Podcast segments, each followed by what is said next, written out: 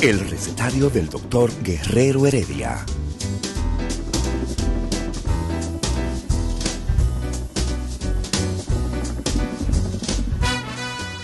Una respuesta para cada pregunta. Una receta para cada problema.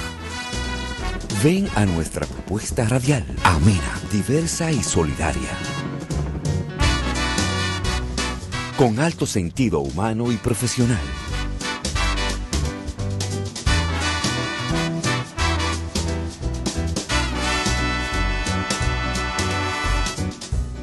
Buenos días. Bienvenidos al recetario del doctor Guerrero Heredia.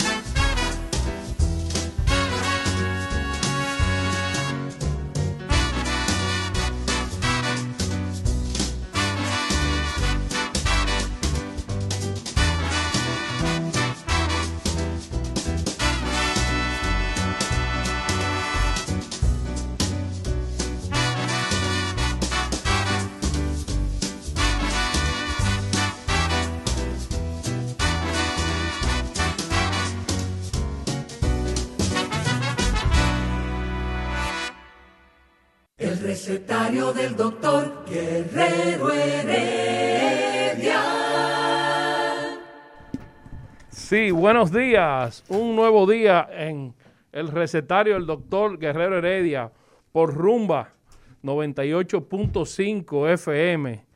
Y hoy tenemos un día muy, muy especial porque vamos a hablar de un tema que es muy frecuente y generalmente es una causa de la visita a la consulta del gastroenterólogo. Eh, el reflujo gastroesofágico es algo que pasa frecuentemente a los pacientes y muchas veces ni ellos mismos saben que lo sienten. Eh, nosotros vemos frecuentemente personas que han tenido problemas de tipo faringio, de tipo que van al otorrino porque le duele la garganta. ¿Qué tú crees de eso, Olga? Oh, ¿Has oído hablar del reflujo alguna vez? Yo creo que debe ser una. Primero, de- de darle buenos días a toda la gente que sigue a este recetario a través de Ruma 98.5 FM. Darle la bienvenida también al doctor Heredia, que lo veo ahí en Zoom. Y bueno, yo creo que es una. Ah, de el, doc- el doctor Heredia. Ah, pero yo pensaba que el doctor Heredia estaba de viaje. A mí No, me han dicho que estaba, que estaba en Europa. Está aquí en República Dominicana. Oye, oye, oye, ¿qué pasa? Lo que pasa es que yo no te iba a dejar pasar este tema así fácil. ¿Eh? Ustedes, ustedes los gastroenterólogos, y esto tú lo vas a tener que aclarar hoy, porque tú no vas, no vas a decir reflujo. Todo el que se hace una endoscopía termina con, si no tiene nada, tiene gastritis erosiva. Y ahí vienen 43 medicamentos que le ponen los eh, gastroenterólogos. El fuñío helicóptero, ¿cómo se llama? Helicóptero. Helicobacter pylori. Ah, tú eres Helicobacter pylori, ese otro. Premio Nobel, 16. premio Nobel a Warren y Marshall en el 2006 por ese gran descubrimiento. Debieron haber descubierto una- un mejor tratamiento y no ponerle 17 antibióticos a él, que le cae malísimo. Y entonces es otro lío. Entonces aquí vamos a aclarar las cosas, porque para eso es que estamos. Héctor, Doctor pero Sidney Espinosa, aquí entre usted y yo, ¿quién no sufre de, de ese, ese ardor, ese hervor, de esa acidez? ¿A quién no le ha dado la acidez? ¿Y por qué el ser humano en este tiempo tiene acidez? mira Héctor, eh, ahí influyen diferentes factores. Lo que pasa es que el, el- el estómago de por sí tiene factores que te defienden, que son el mucus gástrico, el bicarbonato y el flujo sanguíneo. Cuando estos factores defensivos de la mucosa pierden frente a los factores ofensivos que son el alcohol, el tabaco, el estrés y por último, como tú mencionaste, el Helicobacter pylori, cada vez que tú tomas una biopsia del estómago, es casi imposible que el patólogo no te reporte una gastritis, porque la gastritis es la inflamación del estómago. Entonces siempre en cuenta o polimorfonucleares o linfocitos, siempre hay un grado de inflamación. Por eso es que cada vez que nosotros tomamos una biopsia, el patólogo nunca reporta mucosa gástrica normal, porque siempre hay un componente inflamatorio. Por eso es que... Pero es que nunca va a haber entonces una mucosa gástrica normal. Es que casi imposible, Héctor, por las diferentes agresiones que recibe esa mucosa. Porque Pero, pero, ajá, pero, ajá. Es que ahí es que yo voy. Aquí, por eso te pregunté, como es casi imposible, la pregunta mía es, ¿quién no tiene inflamación gástrica? Los niños, por ejemplo, los, los niños, los niños que... Y un niño que se, se coma cuatro hamburgues todos los días, ¿tú crees que no va a tener inflamación gástrica? Ya es un adolescente. Ya estamos hablando de adolescentes de 16, 17 años, pero los niños... un carajito, un carajito de 7, 8 años, pero que le encante los Burger King, los McDonald's, los Wendy, eh, los Pícalos, donde tú ibas muchísimo. Pícalo, eso es de los no, eso es de los 90. ¿Tú te acuerdas? no, yo, yo a mí me cuentan, yo, yo soy muy joven. Bueno, esos muchachos que se comen eso, que beben Coca-Cola, eh, refresco, cualquiera, Pepsi-Cola, Coca-Cola, Ligo-Cola, cola real. No tenemos anuncio de nada de eso, o sea que podemos decirlo todito. Eh, no tiene ya una incipiente inflamación. Sí, puede, puede, puede. Esa mucosa puede existir, Héctor, porque es que desde que nace el ser humano comienza a recibir agresión sobre la mucosa gástrica. Entonces, los hábitos alimenticios han cambiado en nuestra sociedad. Inclusive antes no se hablaba de la importancia de la obesidad en los niños, pero tú, tú bien has tocado el tema de que lo alimentan con hamburger, con Coca-Cola. Todo eso ha aumentado la cantidad de obesos en niños y la cantidad de diabéticos además de que no realizan ninguna actividad física. Se pasan todo el tiempo en la computadora y en el Nintendo. Y una sobreexposición al Internet, a, las redes, que también te produce cierto estrés y aumenta la secreción de ácido clorhídrico por las células parietales del fundus gástrico. Esas células parietales están esperando que el cerebro, que lo manejan los psiquiatras, mande cualquier mensaje estresante para producir ese ácido. Entonces, ese ácido, el estómago recibe agresión constantemente. Por eso es que si se toma una biopsia y se encuentra el estómago, eh, eh, hace mucho tiempo que yo no veo una biopsia que reporte el patólogo estómago dentro de límites normales. No, no existe. Igual que tú me dijiste lo, de, lo del hígado graso. En una sociedad donde el 60% de la población o está en sobrepeso o es obesa, es muy difícil que no haya hígado graso. Entonces, eh, ¿por qué? Porque el, hígado tiene que decidirse entre metabolizar el alcohol y las grasas. Como el alcohol es más tóxico, metaboliza el alcohol, y, se acumula la grasa. ¿eh? Claro, pero se acumula la grasa en el hígado. Por eso es que eh, normalmente en las dietas sacan el alcohol por el tema nutricional, porque es, caloría vacía. Entonces, fíjate, Héctor, cómo tú has llevado el tema de, del reflujo y la gastritis a un problema eh, alimentario y no solamente eso, futuras enfermedades crónicas. Tú que trabajas eh, eh, constantemente con nosotros los gorditos en Vilay, tú sabes muy bien que esos pacientes jóvenes van a ser futuros diabéticos van a ser futuros hipertensos, van a, a sufrir de dislipidemia. Entonces, la obesidad es una enfermedad, no es una condición estética, es una enfermedad. Por eso es que eh, la importancia de todas las personas que luchan como tú contra la obesidad es muy importante. Uno lucha contra la obesidad de uno mismo casi no puede. casi Mira, eh, sí. El hervor, la acidez, el estar y sentirse ese ácido. Definitivamente siempre tiene la misma causa. O sea, lo que produce el hervor es la misma hiperproducción de ácido clorhídrico producto por esa bomba de protones, esa célula parietal en el fondo gástrico. Siempre es lo mismo. No, no precisamente, Héctor. Si tú tienes, vamos, vamos primero a, a describir lo que tú llamas hervor, es la pirosis. La pirosis es la sensación de quemazón que sube. Pirosis no es que trabaja en Somos Pueblo. es, la sensación de, eh, de caliente que tú sientes desde el estómago hacia arriba el esófago, que te puede llegar inclusive a la garganta, a la faringe.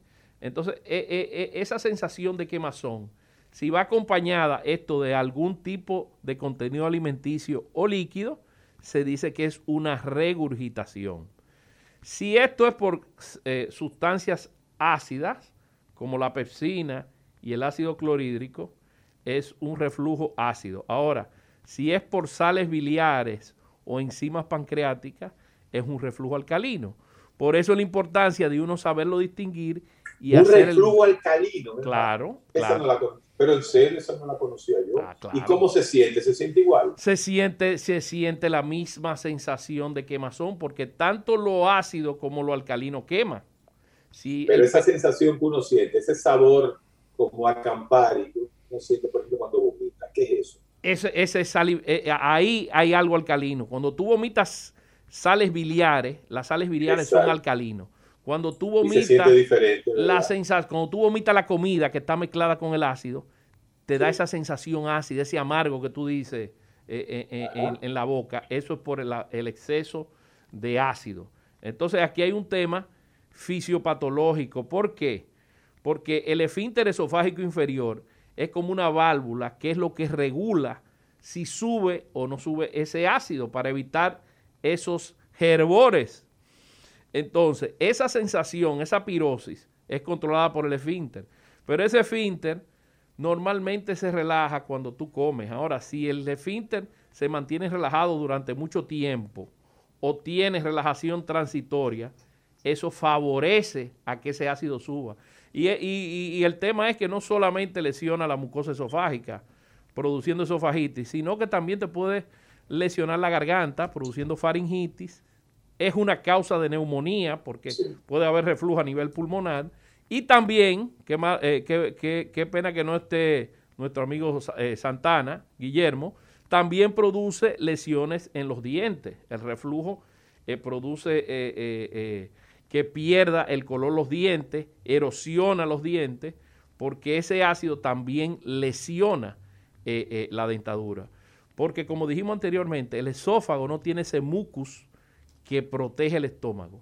E, ese ácido está en el estómago y no pasa nada, pero cuando sube hacia arriba, entonces ahí es que está el problema, ya que lo lesiona. Cindy, ¿por qué el ser humano tiene ese reflejo de vomitar. O sea, ¿por qué tenemos esa capacidad? ¿Por qué vomitamos? Bueno, Héctor, tú sabes que hay un factor eh, eh, eh, que es mandado por el cerebro. Hay un mensaje que manda el cerebro, que es el reflejo del vómito, pero también el estómago, como una forma de protección, contrae el píloro y lo devuelve y devuelve la alimentación. Entonces el reflejo del vómito es una protección del estómago y del sistema digestivo contra una agresión cualquiera. Fíjate que cuando los pacientes se exceden en cantidad de alcohol, el, que está alcoholizado vomita, pero cuando vomita está evitando que ese alcohol siga al torrente sanguíneo y siga cocinando esa mucosa, erosionando esa mucosa. Entonces yo pienso que ahí hay un factor de defensa del sistema digestivo. Así mismo. Bueno, yo quisiera hoy que tú te cargaras con el pueblo y que le contestaras las cuchumil preguntas que tiene que tener el pueblo sobre este tema. Ayude ahí. También acuérdate que estás en el Instagram ese Instagram de nosotros que cada día se calienta más. Ese Instagram es en vivo y, y, inclusive manda muchas preguntas y nos sirven a nosotros para, interactuar. ¿Sabe Héctor otra cosa importante? Aquí tengo a Olga, Olga se va a acercar. Otra cosa importante, Héctor, es que muchas veces los otorrinos son los que nos mandan estos pacientes a nosotros. El paciente sufre de faringitis, sufre de dolor de garganta, o los neumólogos, el paciente es asmático y, y, es por un reflujo. Entonces, fíjate cómo ahí entran todos también los cardiólogos. la tos, yo aprendí hace muchos años que la mayoría de la gente que tosía, esas tosecitas secas, es por reflujo. Es por reflujo, es por reflujo. Y el post-NAC y los otorrinos lo mandan por lo que llaman post-nasal drip, que es, eh, ¿cómo se llama? Goteo post-nasal. El lote, sí. Que también produce, también produce una tos rarísima. Y mira, Héctor, esos micro, esos micro reflujos constantes te llevan a una neumonía. Fíjate, esos micro reflujos constantes a nivel pulmonar te llevan a una neumonía y también producen no solamente daños, porque la esofagitis por reflujo es una enfermedad degenerativa crónica. O sea, quiere decir que ese flujo constante te puede llevar a un esófago de Barrett y a un cáncer esofágico, pero también te puede llevar... eso? ¿Un qué? ¿Un qué? ¿Un esófago, de, Barrett es que la mucosa esofágica cambia por epitelio intestinal como una forma de protegerse. Ese epitelio... es rígida. No, cambia, cambia, hace una metaplasia, cambia el tejido normal. ¿Eh? ¿Perdón? Eso es malo, eso es malo. Claro, porque se está protegiendo, pero ese tejido con metaplasia, después puede haber displasia. Ay. Entonces, la displasia puede ser leve, moderada y severa. Cuando es severa. es lo que se convierte en cáncer. En cáncer, exactamente. Eso te lleva a un adenocarcinoma. Pero no solamente tú puedes tener cáncer de, esófago por el reflujo, puedes tener cáncer de pulmón, puedes tener fibrosis pulmonar, inclusive puede tener cáncer de cabeza y cuello debido al reflujo. O sea que fíjate cómo el reflujo la gente lo maneja como si fuera una tontería, tengo herbores, me voy a tomar un antiácido y sigue dejando esa patología que se vuelva crónica y degenerativa, que siga lesionando constantemente la mucosa esofágica. Por eso hay tantos estudios de reflujo y por eso nosotros los gastroenterólogos hacemos tanto hincapié. Fíjate que los endoscopios ahora, los endoscopios modernos, nosotros tenemos la oportunidad de tener NBI, que es una tinción especial. Antes para yo ver una mucosa esofágica tenía que usar o azul de metileno o lugol que lo echaba por el esófago para eh, teñir eso y tomar la biopsia de donde era. Ahora con el NBI, que es un cambio de la luz, en vez de utilizar la luz blanca, eh, el NBI hace que la luz, una imagen estrecha por una computadora, entonces tú ves las lesiones, eh, tanto vasculares como mucosas, y puedes tomar biopsia. Eso surgió en el 2001 por dos profesores japoneses, por Sano y Nako, en, el, en un centro, en el centro que yo tuve oportunidad de, entrenarme ahí, en el Tokyo Center, en el National Tokyo Center de eh, Gas de Cáncer. Es un centro de que ellos se dedicaron a la investigación del cáncer y gracias a esos dos, a Nako y a Sano, inventaron ese equipo y lo patentizaron y se lo vendieron a la compañía Olympus. Fíjate Quiere que... decir Sidney, que tú hiciste medicina en República Dominicana, te graduaste de médico, te fuiste a Uruguay. Sí. Y de Uruguay también te fuiste a Japón. Sí, yo hice la parte clínica en Uruguay y la parte endoscópica en Japón. ¿Sabes que Japón? Que fueron los inventores de esa vaina. No, los japoneses. Fíjate que no solamente habíamos latinos entrenándonos en Japón, habían norteamericanos, ingleses, europeos, Ahí fue que yo dije, bueno, esta gente sabe porque si estos blancos vienen para acá a aprender con los chinitos, es porque se saben su cosa. ¿Y por qué ellos saben tanto? Es porque le han dedicado mucho dinero, recursos recurso económicos, y le han dedicado muchos recursos humanos, porque Japón tiene muchas enfermedades digestivas, sobre todo cáncer gástrico y mucha hepatitis C. Ahí también comencé ¿Por qué? Este es, un buen punto que te iba a tocar. ¿Por qué los, japoneses le da más cáncer del estómago y menos cáncer de colon? ¿Cuál es la razón de eso? La principal causa es el tipo de comida, la comida cruda. La comida cruda se ha demostrado que hay una relación entre el cáncer gástrico y, la comida cruda. Todo, todo ese pescado crudo, el estómago tiene que trabajar más, tiene que usar más pepsina, más ácido clorhídrico y eso favorece a la formación del cáncer gástrico. Sin embargo, el cáncer de colon ha ido aumentando en Japón a medida que han llegado los McDonald's, los Burger King, toda esa comida occidental ha hecho que los japoneses comiencen a tener cáncer de colon, pero tienen mucho menos cáncer de colon que cáncer gástrico. Sin embargo, son uno de los países más longevos del mundo, Héctor, ¿eh? porque los japoneses, porque los japoneses te diagnostican el cáncer gástrico precoz. Y eso hace que tú trate al paciente y no tenga una, un pronóstico de vida malo, como nosotros que ya cuando agarramos al paciente aquí con una tumoración muy avanzada, y, operamos quimio y radio, ellos no, ellos inclusive vía endoscópica, ellos hacen, nosotros ya manejamos la técnica de la mucosectomía también, pero ellos vía endoscópica hacen la mucosectomía y resuelven el problema, porque son unos trabajadores. Mira, ayer estaba yo haciendo una endoscopía y vi un paciente con una úlcera. Y la enfermera me dijo, doctor, ya dejaste de, eh, había tomado dos biopsias y me dice, eh, ¿cuántas biopsias más? Y yo le dije, mira, los japoneses toman 10 biopsias 10 biopsias a una úlcera. Ya yo me dominicanicé y estoy tomando 5, le dije a ella.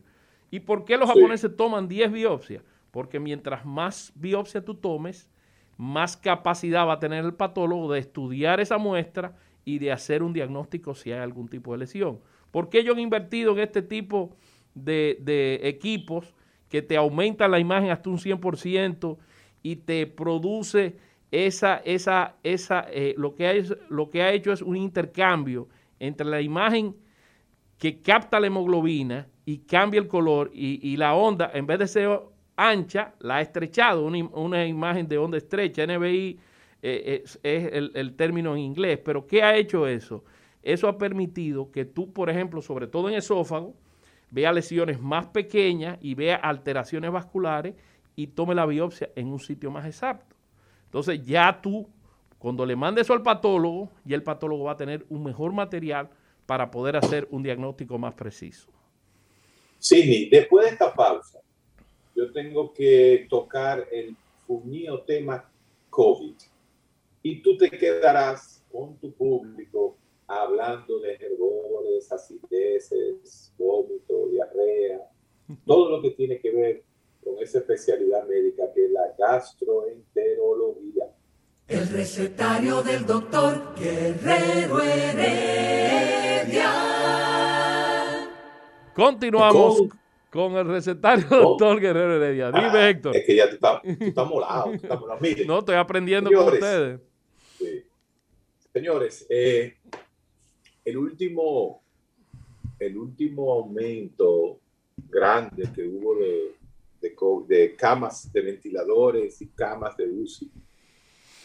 El 20 de enero del 2020 habían 336 camas. Señores, hoy amanecieron 424 camas UCI ocupadas por COVID. Por más que se haga por más que se haga y por más ventiladores que traigan y por más apertura que haya de nuevas camas, estamos llegando a un punto de colapso. Yo no sé, yo no sé si ahora ya con las nuevas medidas inmediatamente esos números van a disminuir. Tenemos 50 mil casos activos detectados. Héctor, ¿qué porcentaje de camas están ocupadas? ¿Qué porcentaje? Eh, mira, ya el porcentaje de camas ocupadas, yo no te lo puedo dar. ¿Tú sabes por qué? Porque yo sé que están abriendo camas todo el tiempo y que le están llamando UCI a una serie de camas eh, que tienen un cuidado extra y le han puesto UCI. No sé de esas UCI camas cuántos pasan a ventilación mecánica. Eso todavía, ese dato no lo tenemos hoy.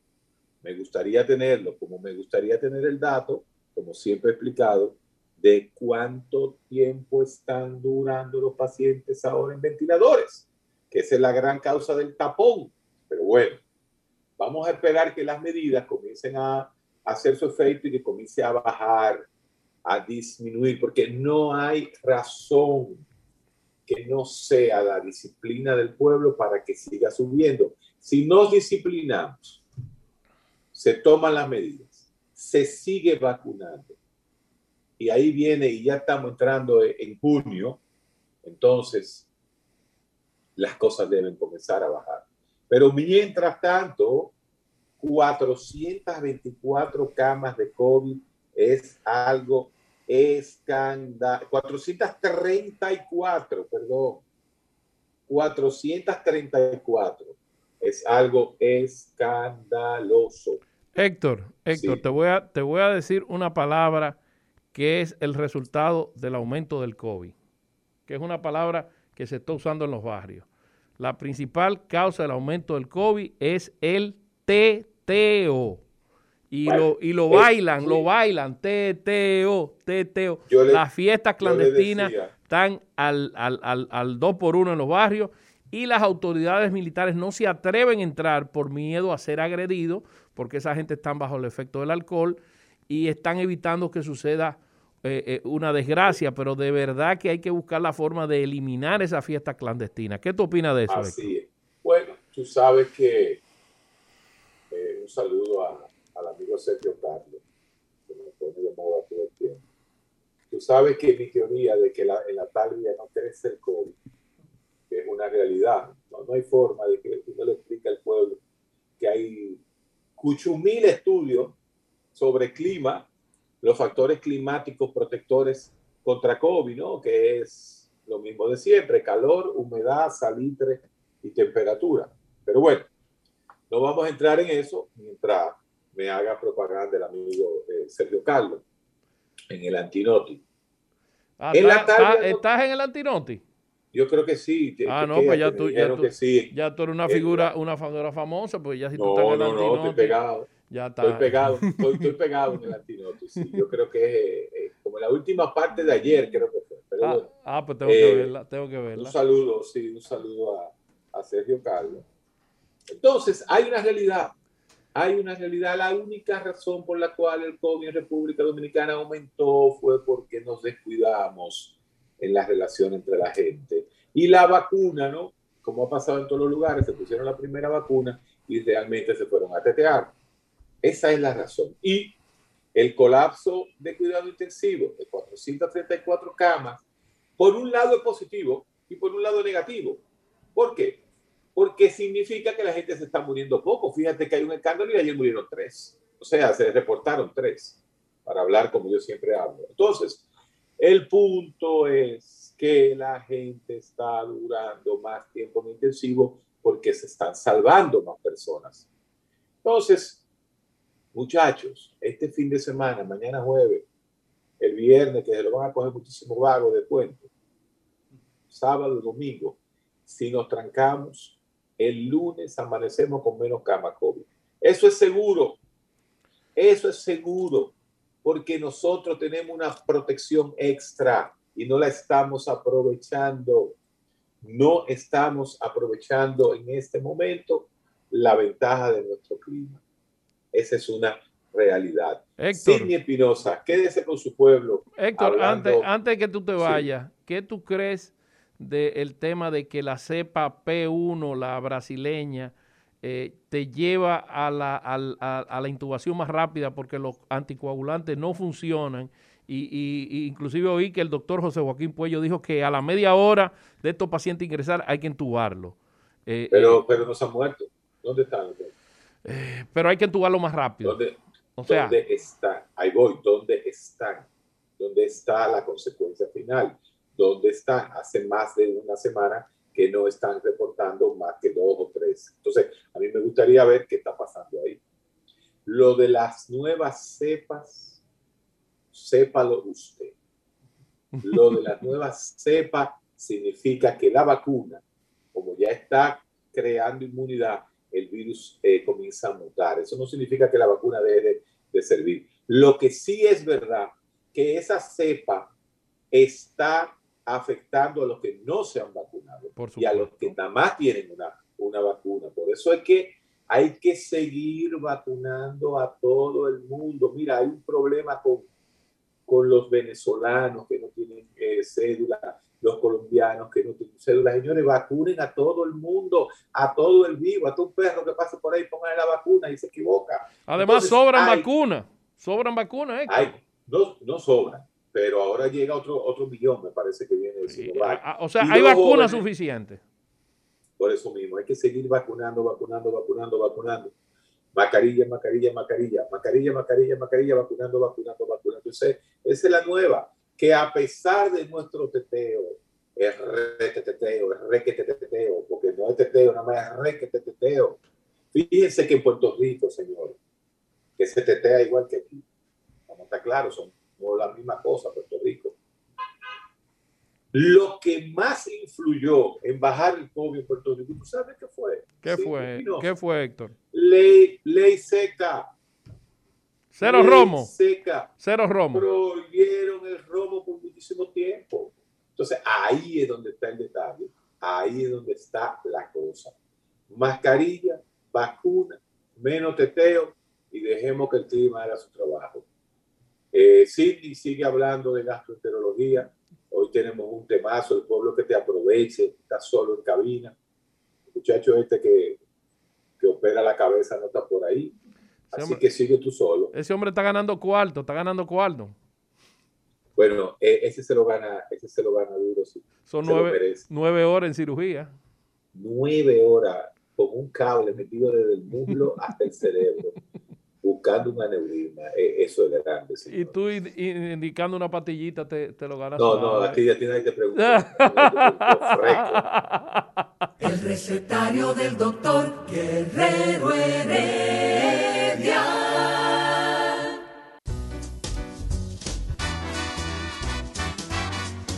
Día de los especialistas, el día de los grandes. El recetario del doctor Guerrero Heredia.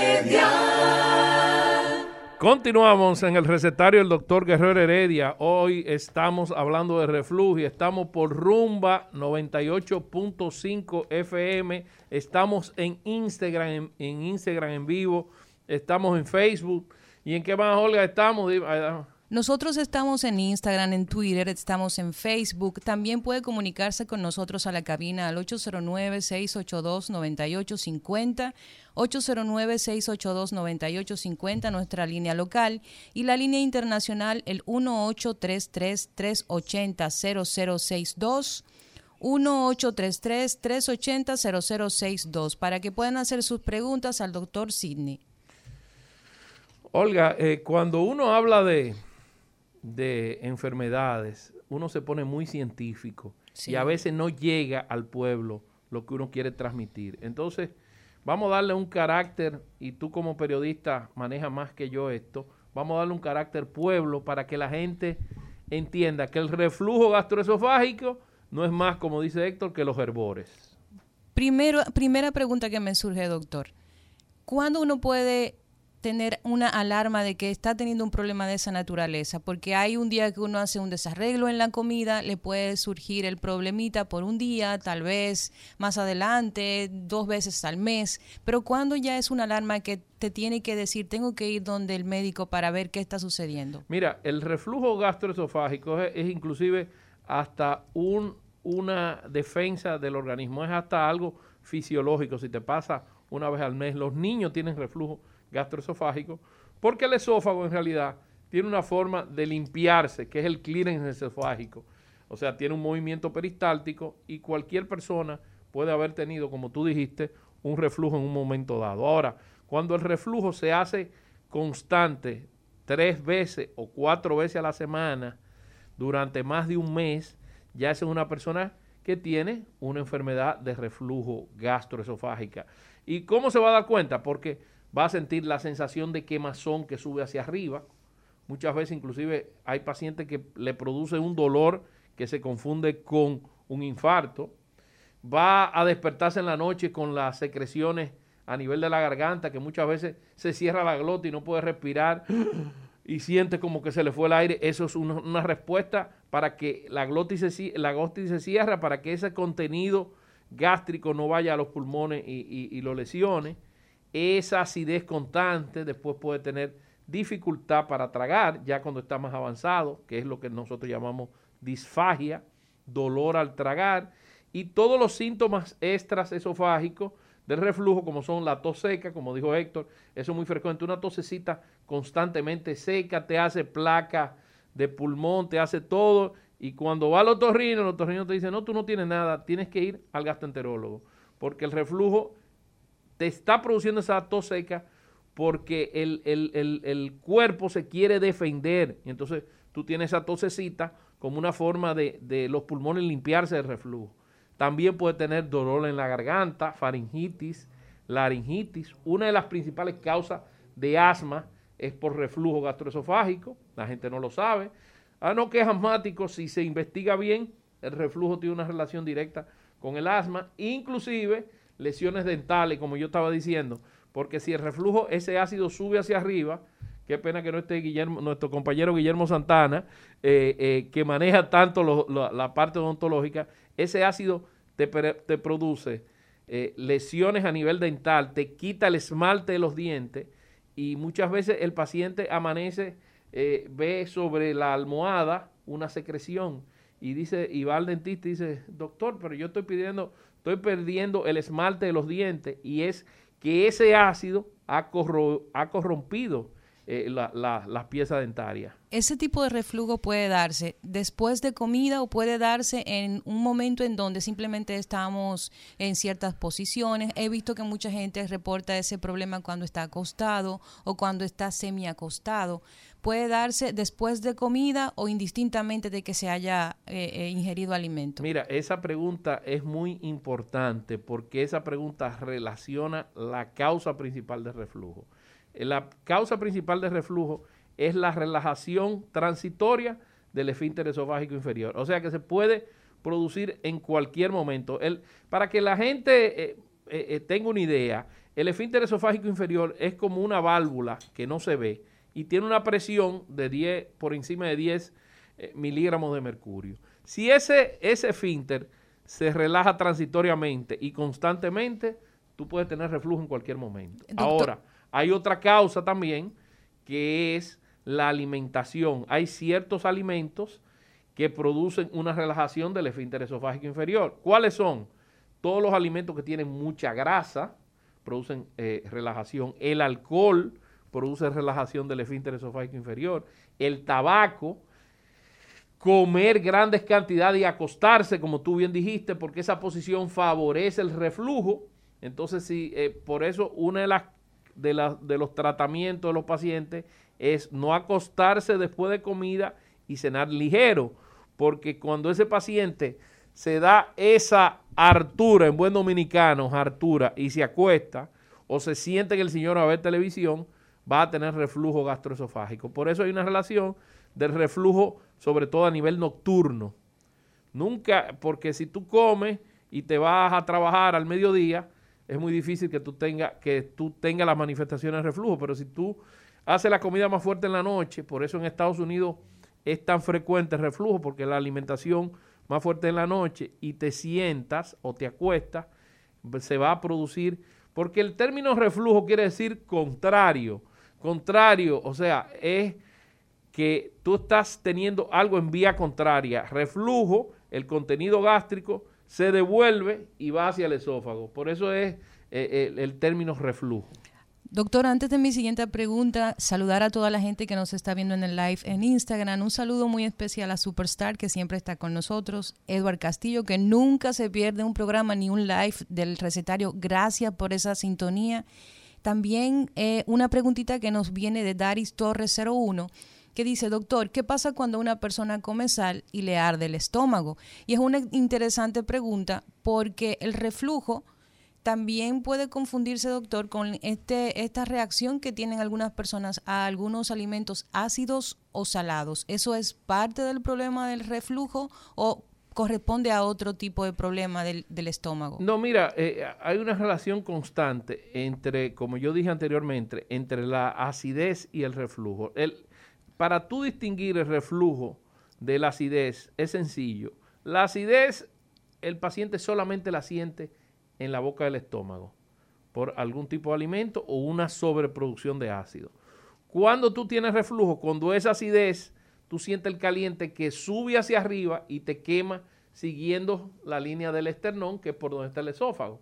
Entonces, eh, eh, generalmente está muy relacionado la acidez. Los pacientes que tienen reflujo también van a sentir acidez. Entonces, tal vez el uso de sal en mucha cantidad eh, produce un aumento, del, una disminución del pH y por, eso hay más acidez. Hay alimentos como la sal, disminuye el pH, el limón, que por ahí los naturistas y yo no nos ponemos de acuerdo porque ellos dicen que el limón es alcalino y es imposible que el limón sea alcalino porque si tú buscas el pH del limón, el, pH del limón está cerca, está cerca casi de uno. Eh, o sea, es uno de los pH más bajos.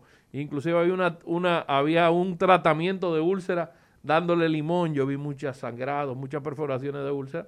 Le daban, ah, usted tiene úlcera, tómese 10 limones en la mañana. Y eso lo que hacía era que reventaba el estómago. O sea que, y si es la mezcla de sal con limón y un tequilita, ahí le da maduro. Esa es otra pregunta también que, que me asalta. Este tema del reflujo, yo conozco muchísima gente y constantemente escucho personas que tienen este tipo de problemas estomacales y que por lo general lo toman muy suave.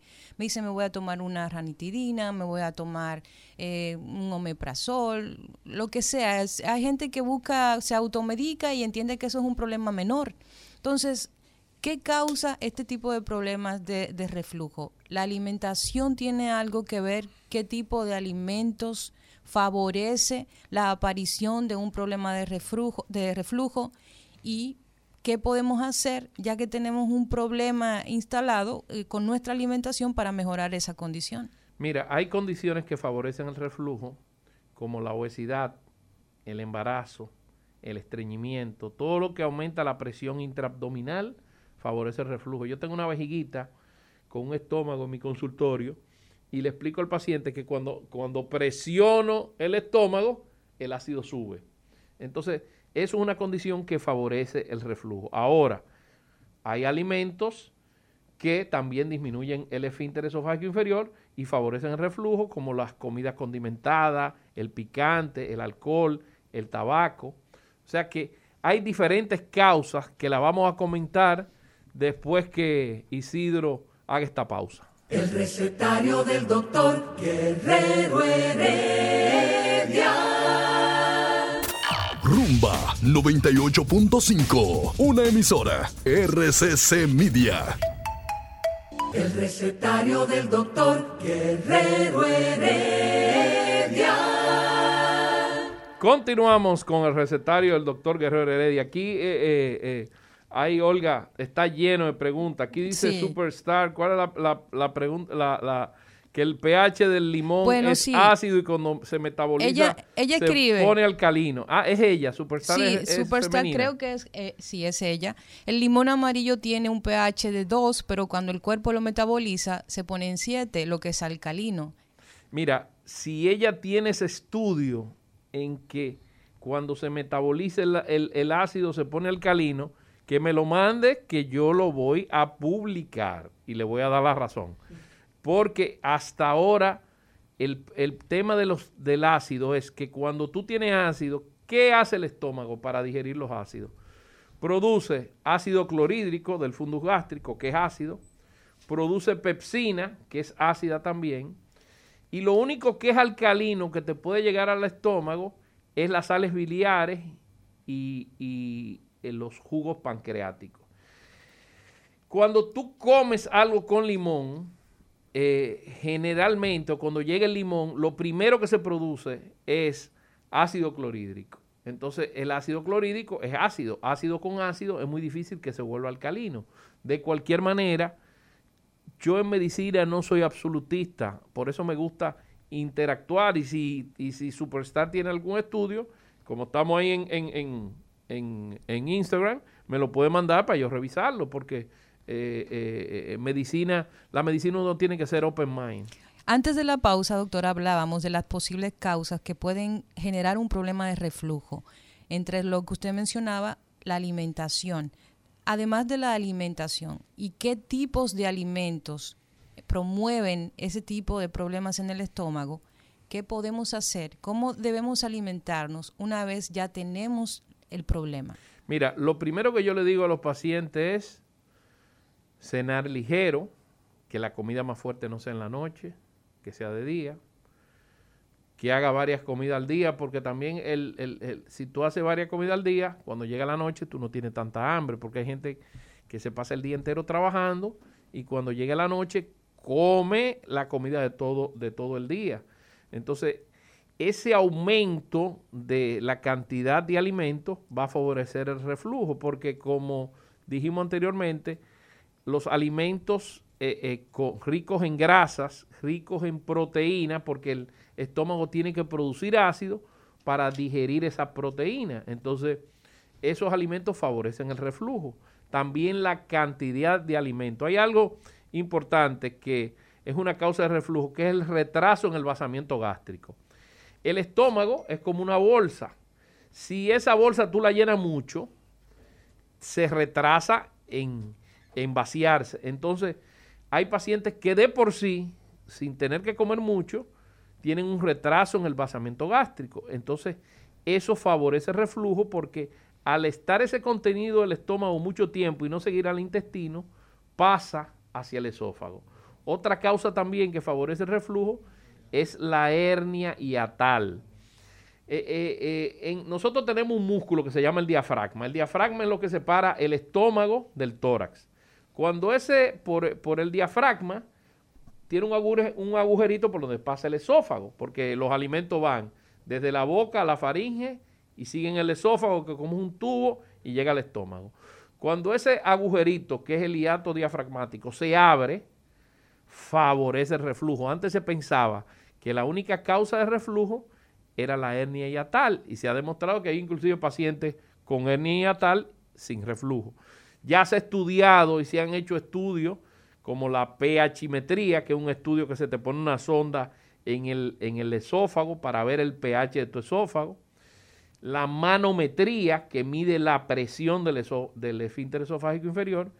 Y a través también de la endoscopía, nosotros no vemos el reflujo, pero podemos medir las consecuencias del reflujo.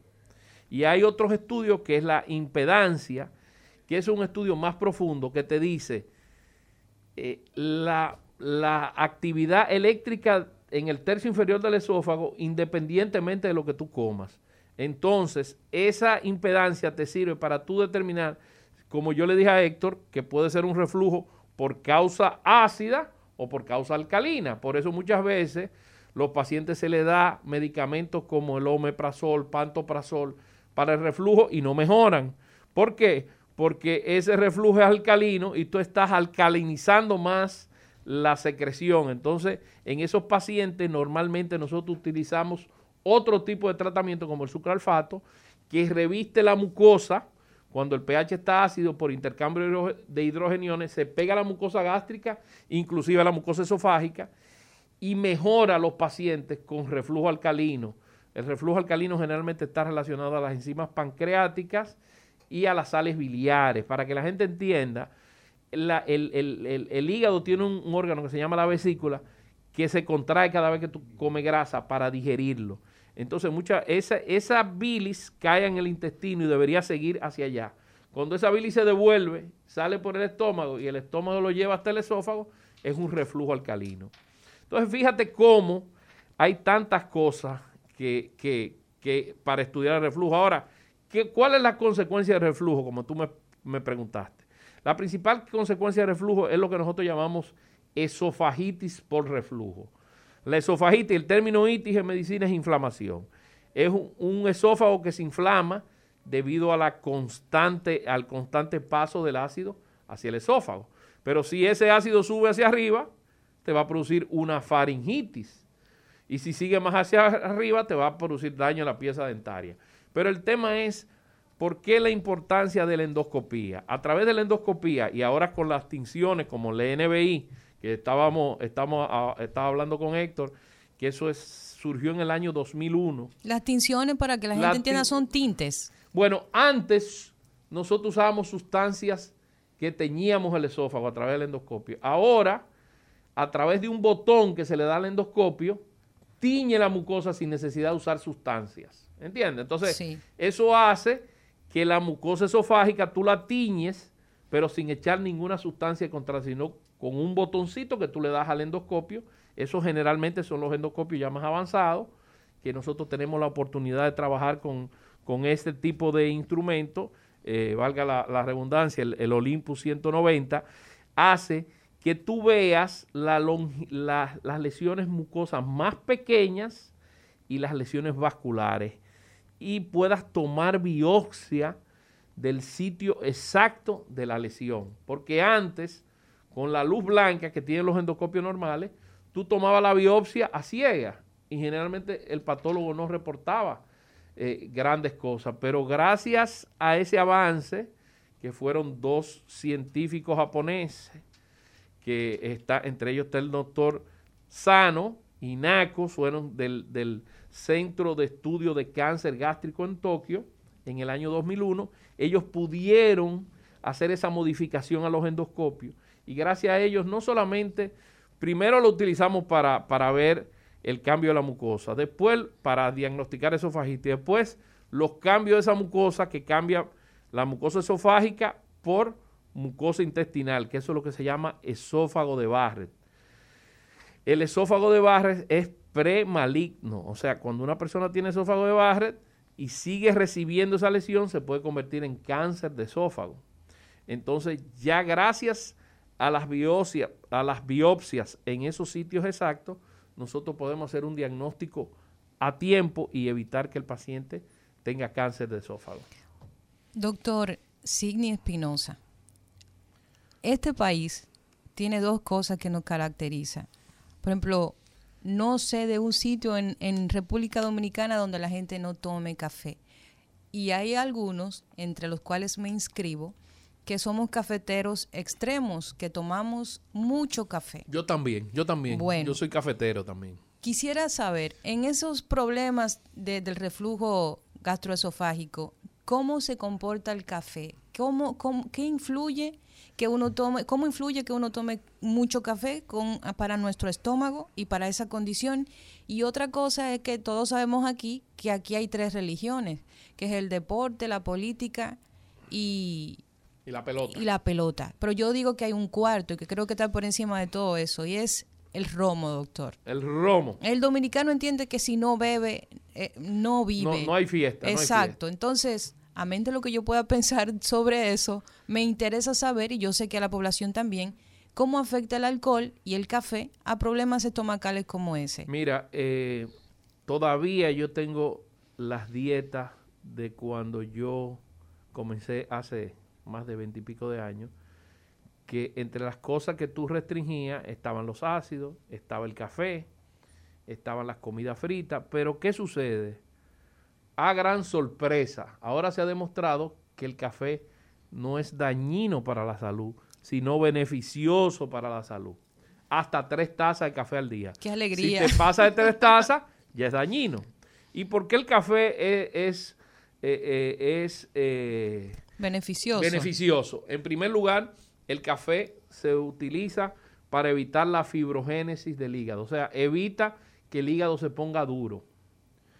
Eh, se utiliza también en los pacientes con hígado graso. Evita que la grasa se acumule en el hígado. Pero qué cosa también nueva se ha descubierto el café, que también el café es beneficioso para los pacientes diabéticos, porque estimula la secreción de insulina. ¿Pero con azúcar o sin azúcar? Eh, no, estamos hablando del café, no estamos hablando del azúcar. Ah. Ojo, yo estoy hablando del café, no estoy hablando del azúcar. O sea, el café amarguito. El café amarguito o con algún dulcolante natural, porque eh, eh, la sacarosa también es, es dañina para, para, para el, organismo, pero los diabéticos lo pueden utilizar con los dulcolantes que hay en el mercado que son naturales y eso no voy a decir el nombre para no hacer la promoción, pero es el, el, contenido del café es beneficioso tanto para los diabéticos como para el hígado graso. Y yo estaba, en estos días me sorprendí porque estaba buscando ese slide y vi cómo aparecía el tema del café que inhibe la fibrogénesis y yo dije, wow, estoy, pero son tres tazas de café al día. Tú no te puedes pasar de la tercera taza. ¿Qué sucede con el café? ¿Qué yo le digo a los pacientes míos con gastritis, con úlcera, con reflujo? Tomen el café con moderación y que no sea en ayuna. Porque el café en ayuna, si el paciente es un sobre, nosotros clasificamos a los pacientes en sobresecretores, sobresecretores que producen mucho ácido, éxito secretores. Entonces, esos pacientes no le va a hacer daño, no le va a ser beneficioso el café en ayuna. Otra cosa también, el alcohol te comienza quemando desde la boca hasta el ano. Entonces, si tú le metes alcohol, no, los desde, pacientes... Desde la boca hasta, hasta el ano. el alcohol va bajando y te va quemando. Por eso los pacientes con hemorroides, cuando toman alcohol, se sangran las hemorroides. Igual que los pacientes con esofagitis por reflujo, se le saca el alcohol por el tema de que el alcohol le quema el tercio inferior del esófago. Entonces, si ya tú tienes una mucosa que está quemada y la va a quemar con más alcohol, entonces se, ah, lo que se hace es que se disminuye, si el paciente no lo puede dejar cuando mejore, se disminuye la cantidad de alcohol. El recetario del doctor Guerrero Heredia.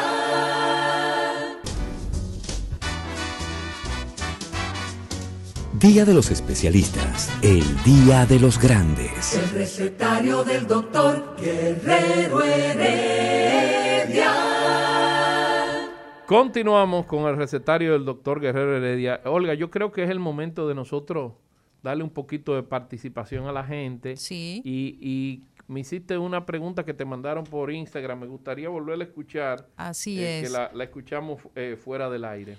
Eh, dice Víctor Santos Torres, nos escribe a través de Instagram y nos pregunta, cuando se coloca una manga gástrica, ¿mejora el reflujo o se complica?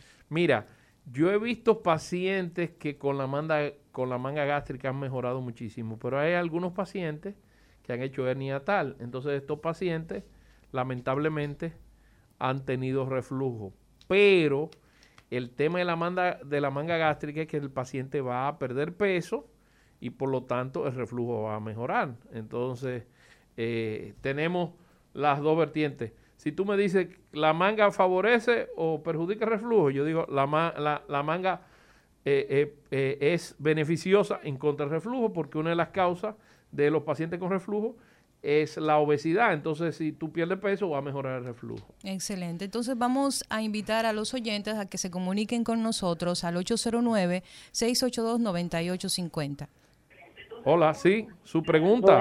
buenos días, ¿cómo están? Buenos días, buenos días. Oye, doctor, yo tengo eh, eh, el estómago, um, ¿cómo se llama? Eritomatoso yo tengo gastritis viejísima, sufro de colitis, ¿qué resulta? Pero soy asmática y, y sufro de rinitis con sinusitis. En un momento me dijeron, me dijo el, el, el otorrino, que mi estómago me estaba provocando el malestar. Yo no le creí, yo dije, pero tiene que estar como loco. ¿Cómo que me va a provocar? ¿Cómo que me va a provocar? Eh, me duele el estómago y es verdad, me dijo, tomate un omeprazol, una que yo qué, y es verdad, se me mejoró. Entonces, ¿qué resulta? ¿Cómo yo controlo ese eso? Porque yo tengo ya desde los 17 años la situación. Me mantienen controlada con la endoscopía y cosas así, pero a menos se me quite ese reflujo. Gracias, gracias por su llamada.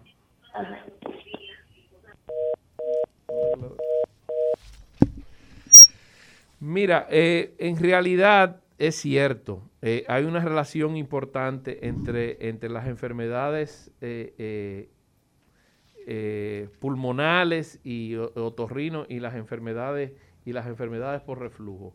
Eh, tú sabes que hay algo importante, que el gastroenterólogo te va a poner el tratamiento, te va a mejorar el reflujo, porque el reflujo es la causa de todas tus complicaciones. Ahora, en el caso suyo, que hay un tema alérgico, eso también hay que, hay que tratarlo. Pero yo pienso que, que sí, muchos de los pacientes que nosotros recibimos por, por faringitis y por dolor de garganta, por tos seca es de, y, por asma inclusive, es debido al reflujo gastroesofágico. Entonces, una vez tú tratas el reflujo, eh, controla la situación. Buenos días, recetario. Gracias, uh, buenos días. Yo tengo una pregunta para el doctor. Yo soy diabético tipo 2 y pues, eh, pero a mí me gusta mucho el café, eh, pero yo no puedo tomar el café sin pan. Yo el café tengo que comerlo con pan obligado y mi azúcar se mantiene estable. Es más, ya yo ni siquiera me la mido. Entonces yo quiero saber este, en qué puede perjudicar el café con pan. No, si, si, si tu azúcar se mantiene estable no hay ningún problema. El tema del pan es que tú sabes que los carbohidratos cuando se metabolizan se convierten en, en azúcar. Sería conveniente que tú en vez de utilizar el pan eh, de harina blanca utilizara pan integral, porque el pan integral disminuye el índice glicémico. O sea, ¿qué quiere decir que disminuye? Dura más tiempo en el sistema digestivo y eso evita que tu organismo produzca más insulina para bajar la glicemia. Entonces el pan integral sería la solución en este caso. Buenos días, recetario. Sí, bueno, preguntaba para el doctor. Oiga, doctor, cuando yo me estoy cepillando, muy rara vez me pasa, pero me pasa se me sube una cosa como amarga y me pica mucho. Y yo me echo un chin de azúcar en la boca y a veces me pasa cuando acabo de comer. Yo no como mucha grasa ni mucho azúcar, porque no me gusta. Bye. Mira, esta señora probablemente tenga un reflujo alcalino, porque esa sensación eh, eh, eh, es un reflujo más bien biliar. Habría que hacer la investigación de la vesícula biliar y ver por qué está teniendo este reflujo alcalino y tratarlo. En ese caso, entonces la recomendación sería dirigirse a un gastroenterólogo para que comience su, su tratamiento. porque aunque es esporádico, puede ser que en un futuro se haga más constante, porque como yo expliqué, la enfermedad por reflujo es una enfermedad crónica. ¿Por qué crónica? Porque si dura más de un mes ya es crónica y degenerativa porque va a producir lesiones a largo plazo a nivel esofágico. Buenos días, recetario. Sí, buenas. Un saludo para ti, Olga. Un saludo. para Gracias y un saludo para ti también. Sí, eh, antes de mi pregunta, la verdad es que eh, sí, en ese consultorio suyo tiene que estar lleno de pacientes. y no hay cita por teléfono, porque es que el teléfono es ocupado todo el tiempo, es un lío comunicarse con ustedes. Es, eh, Albert que me está hablando. Sí, ah, Albert, gracias por tu colaboración. Así mismo, es un placer, hermano. Gracias a ustedes por el programa. Mira una cosa, eh, tocando tú el tema, desarrollando el tema, se me ocurre hacerte una pregunta. Fíjate, la vida del militar. La vida del militar tiene dos factores, es multifactorial, pero tiene dos que son muy específicos, que es el estado de alerta constante que ellos viven, que puede cargarle mucho estrés y ese estrés puede aumentar el ácido clorhídrico y producir el reflujo. Y también el tipo de alimentación que llevan. Es un tipo de alimentación que tiene que estar preparado para comer lo que sea y cuando sea, porque son militares y siempre tienen que estar atentos a la defensa y a los problemas.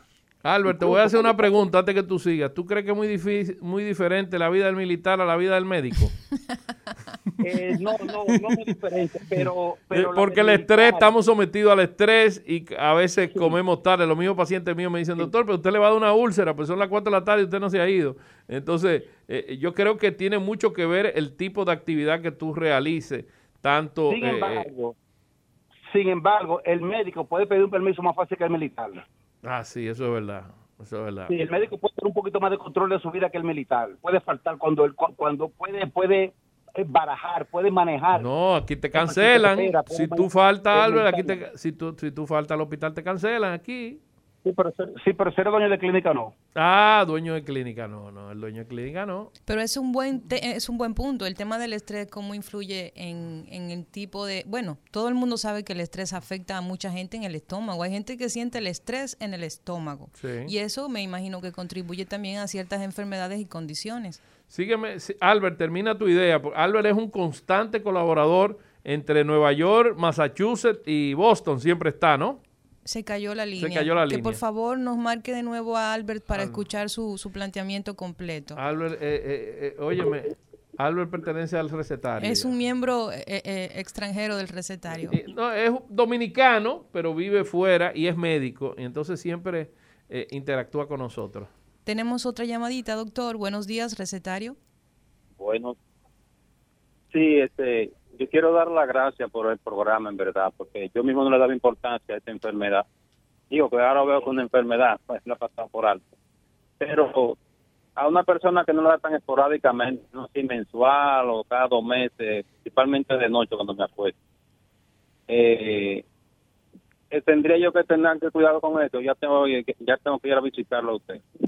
Sí, mira, el, el tema de que te dé esporádico eh, quiere decir que tú estás teniendo reflujo gastroesofágico, pero no está la entidad completamente diagnosticada. Ahora, si tú comienzas, normalmente así es que empieza y muchas veces se establece ya más frecuentemente. Entonces, debes observar si estás aumentando la frecuencia de reflujo y en ese caso yo te recomiendo que visite un gastroenterólogo. Tenemos muchas, muchas llamadas. Buenos días, recetario.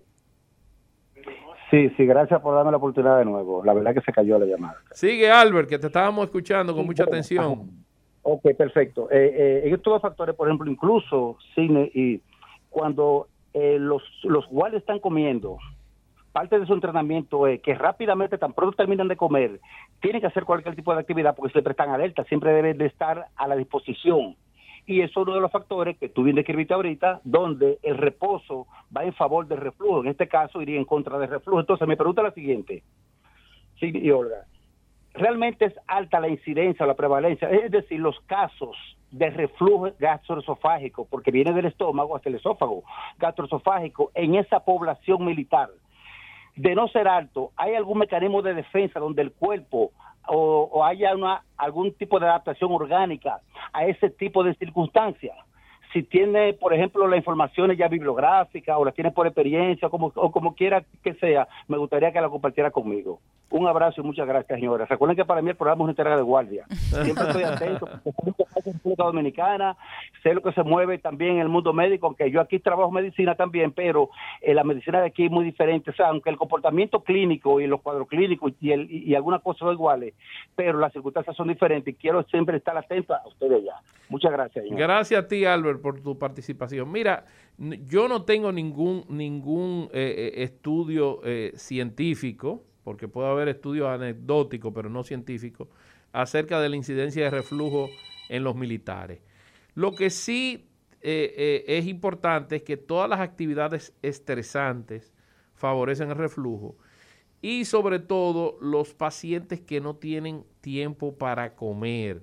Eso sí es importante. Yo tengo muchos pacientes, sobre todo cajeras, eh, personas que trabajan en los bancos. Periodistas. Ah, que no le da tiempo para comer. Entonces eh, comen muy rápido, inmediatamente se, se, integran al trabajo. Se supone que debe haber una hora por lo menos para comer, eh, que, es, que las personas coman en 15, 20 minutos y tengan un tiempecito para hacer la digestión. Olga, sigue, sigue recibiendo esto, llamadas. Esto está lleno hoy. Buenos días, recetario. Buenos días, buenos días. Guillermo Novas, de este lado. Guillermo, bienvenido. Tu pregunta, por favor. Fíjense, señores, yo acostumbro a tomarme una taza de agua tibia con un limón en la mañana. Eh, y yo escuché ahorita al doctor decir que las personas que, que tienen alguna eh, eh, gastritis o úlcera, puede eso afectarlo, el limón. Eso, pero aunque yo no tenga úlcera, puede eso en un futuro, si es muy frecuente, afectarme el estómago. Sí, lamentablemente sí, porque fíjate, en primer lugar, eh, yo tengo muchos pacientes que eh, utilizan e, ese limón con agua tibia. En primer lugar, estás recibiendo el agua tibia, esa agua va a lesionar tu estómago porque todo lo que es caliente es erosivo para la mucosa gástrica y con una carga de un pH ácido. Entonces, el tema del agua tibia con limón se ha popularizado mucho pero es muy gastrolesiva, sobre todo que el paciente lo hace en ayunas, entonces es más gastrolesiva todavía porque esa mucosa gástrica no tiene alimentos que digerir y entonces incentiva la secreción ácida. Doctor Signi, después que existe Internet, la gente busca muchas veces muchos remedios naturales en la red y los implementa. Es importante que la gente entienda que ese tipo de contenido no siempre viene de una persona calificada para, para eh, establecerle a usted procedimientos médicos o curativos. Y es importante que la gente entienda esa realidad. Mira, la fuente, la fuente de donde eh, se hacen los conocimientos, donde tú buscas el, el dato, es muy importante. Y muchas veces esa fuente no es tan totalmente eh, confiable. Su pregunta, por favor. Saludos. Buenos días. Buenos días. Es la doctora Molina Sidney. Hola, doctora Molina, ¿cómo está usted? Aquí carpeteándote, te mandé un mensaje por WhatsApp.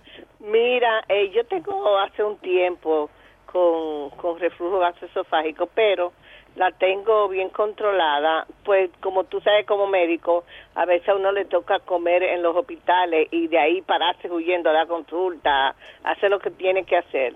Yo venía siempre a las 5, a las 6 de la tarde, porque me iba de los trabajos del seguro hacia salud pública directamente. Pues eso me creó esa, eh, y también me tomando medicamentos. La mía yo diría que más por estrés y por eh, medicamentosa. Entonces, eh, la tengo un poco controlada, pero he visto como que de, del COVID para acá, como que se me ha descontrolado, aunque la tengo también, porque como médico, pues ya, ya estoy que yo, eh, claro, tengo mi gastroenterólogo.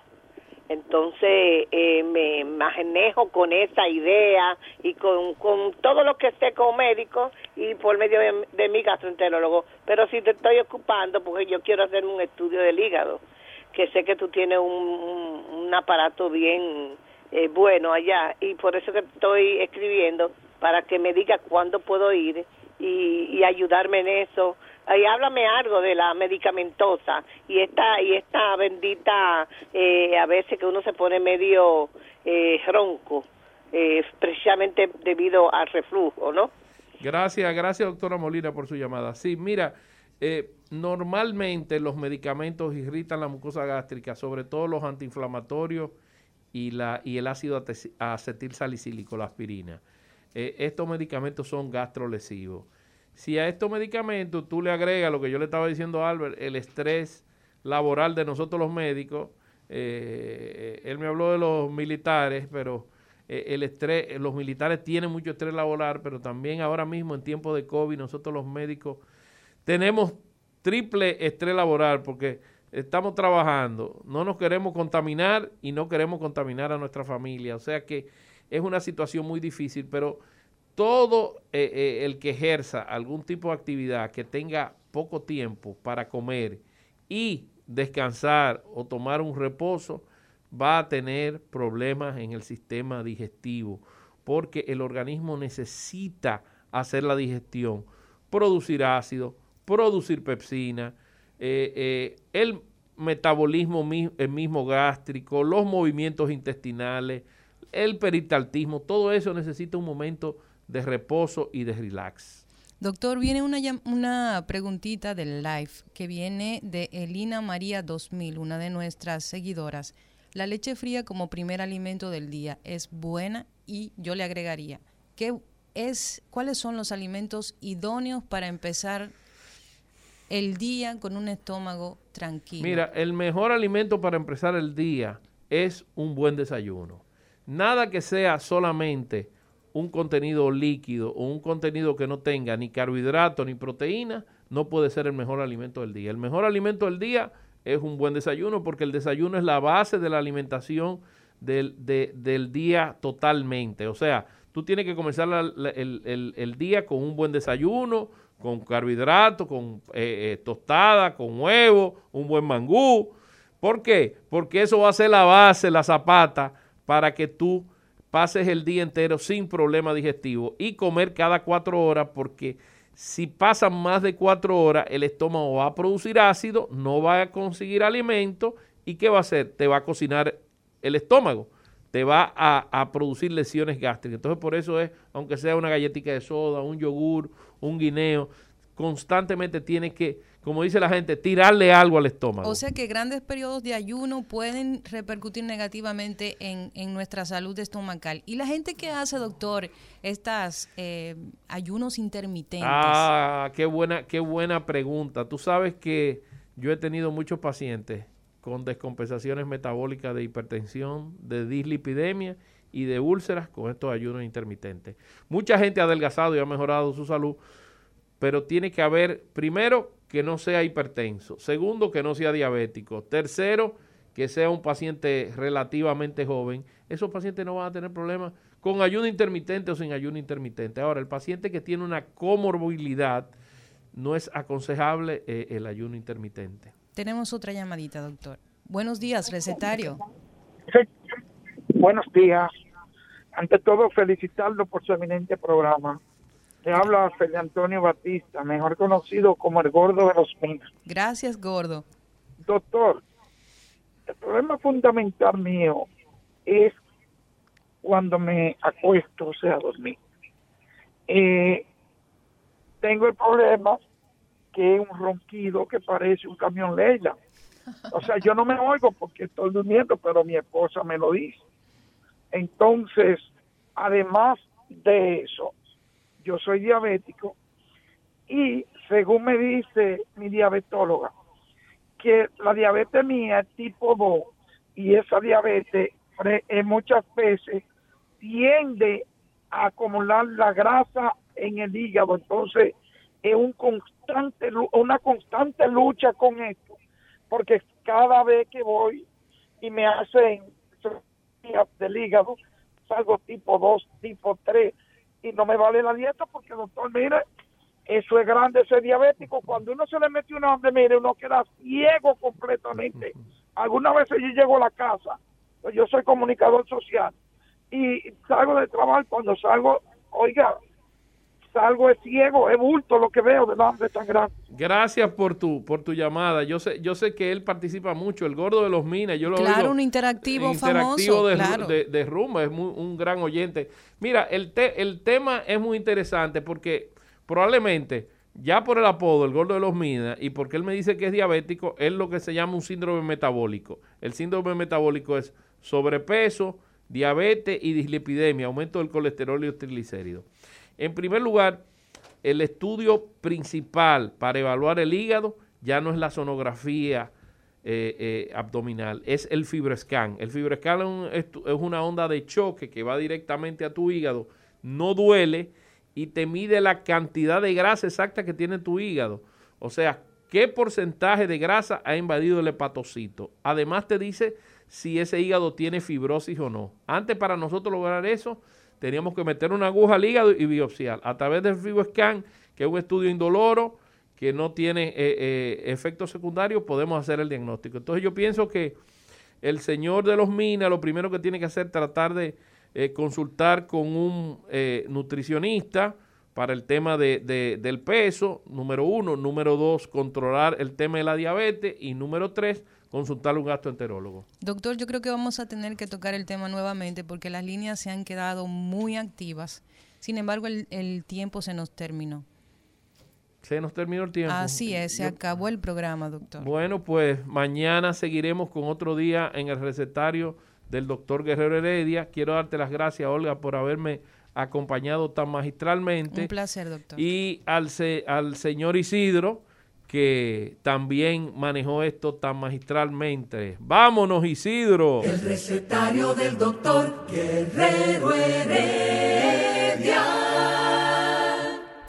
Rumba 98.5, una emisora RCC Media.